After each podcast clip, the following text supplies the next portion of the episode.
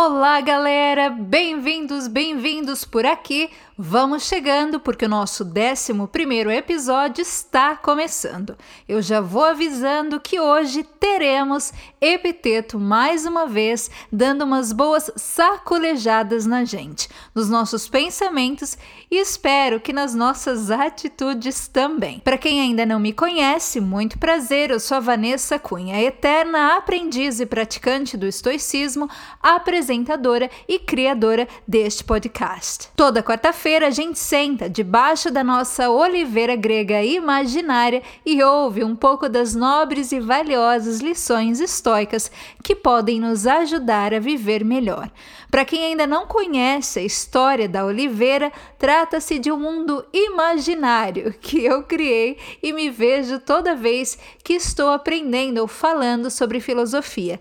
Eu já fui para Grécia algumas boas vezes e toda vez que estou lá, eu imagino que estou sentada num dia ensolarado debaixo de uma oliveira, ouvindo diretamente dos filósofos os belos ensinamentos que a filosofia compartilha com a gente. Imagino Platão, Sócrates, Pitágoras, Heráclito, Zenão, Epiteto e, claro, Marco Aurélio e Sêneca, que apesar de não serem gregos, também fazem parte do meu clube da Oliveira, que é o nome secreto que eu dou ao meu clube imaginário, que agora eu imagino já não é mais segredo. Brincadeiras à parte, toda quarta-feira a gente se reúne aqui no nosso clube secreto da Oliveira, mais conhecido como podcast da Garota Estoica, para falar um pouco sobre as lições práticas do estoicismo.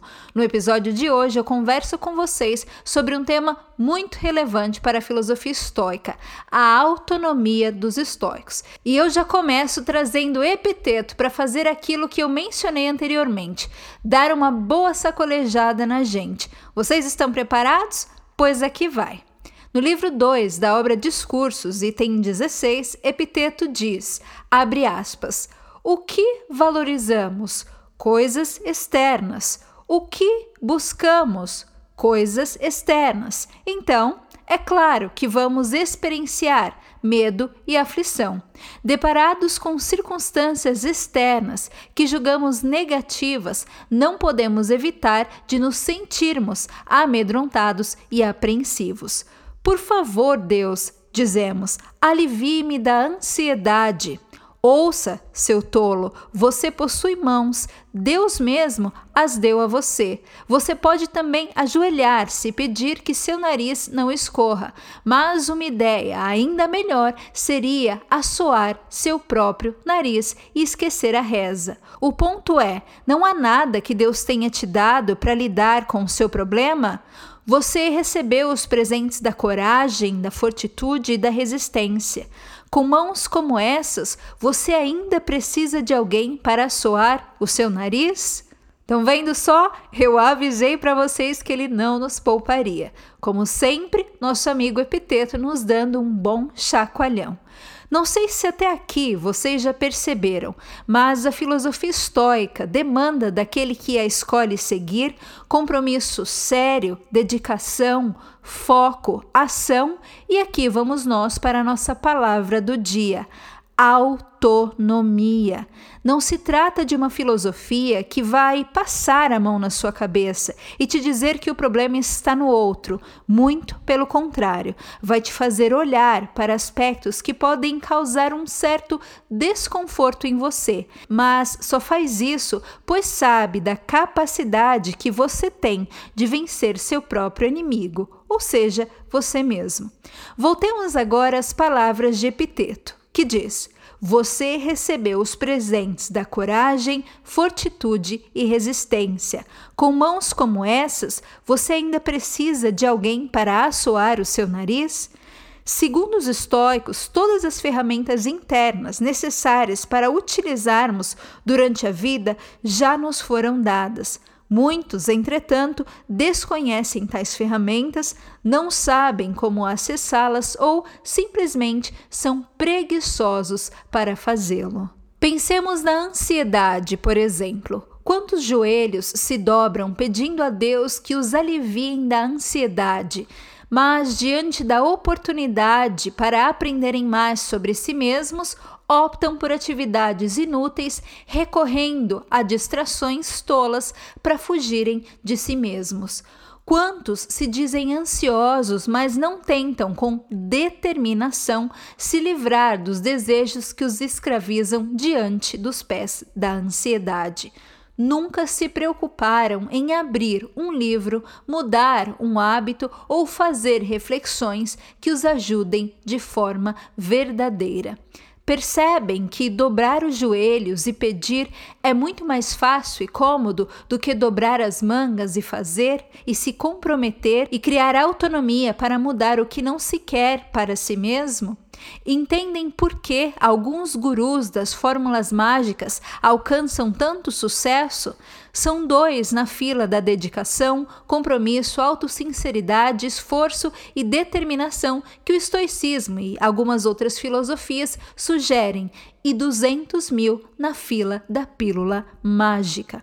O chacoalhão de epiteto é válido e necessário para uma sociedade composta de adultos que, mesmo com braços e mãos perfeitos, buscam um Deus para assoarem os seus narizes. Como o epiteto diz, o que valorizamos? Coisas externas. O que buscamos?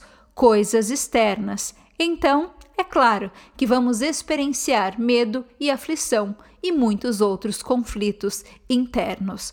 Os estoicos apontam com frequência que o homem cuida com atenção e dedicação de seus bens, dinheiro, corpo e status, mas dedica pouca ou nenhuma atenção à virtude, ao conhecimento ou ao aprendizado e prática da sabedoria.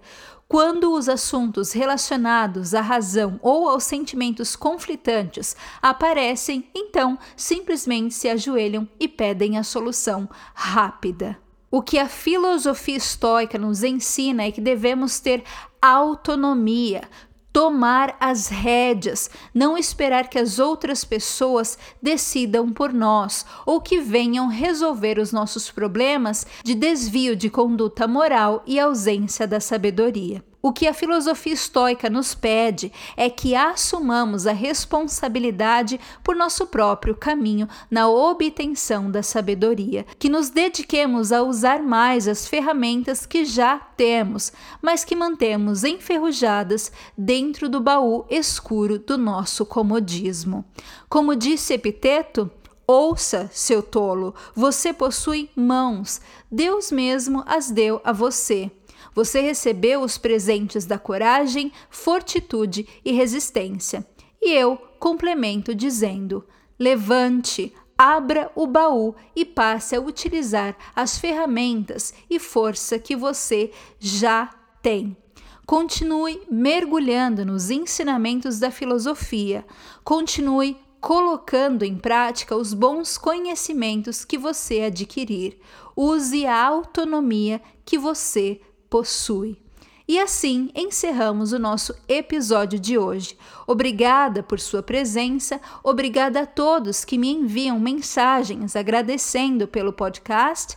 Muitos dizem que tomam café da manhã me ouvindo, outros trabalham, outros dirigem enquanto me ouvem, outros dizem que me ouvem no final do dia. Como eu sempre digo, somos aqui uma família e é um prazer tê-los aí do outro lado. Sigamos firmes no caminho do aprendizado, sabedoria e transformação pessoal e nos vemos na próxima quarta-feira debaixo da nossa oliveira. Até lá, pessoal! Tchau!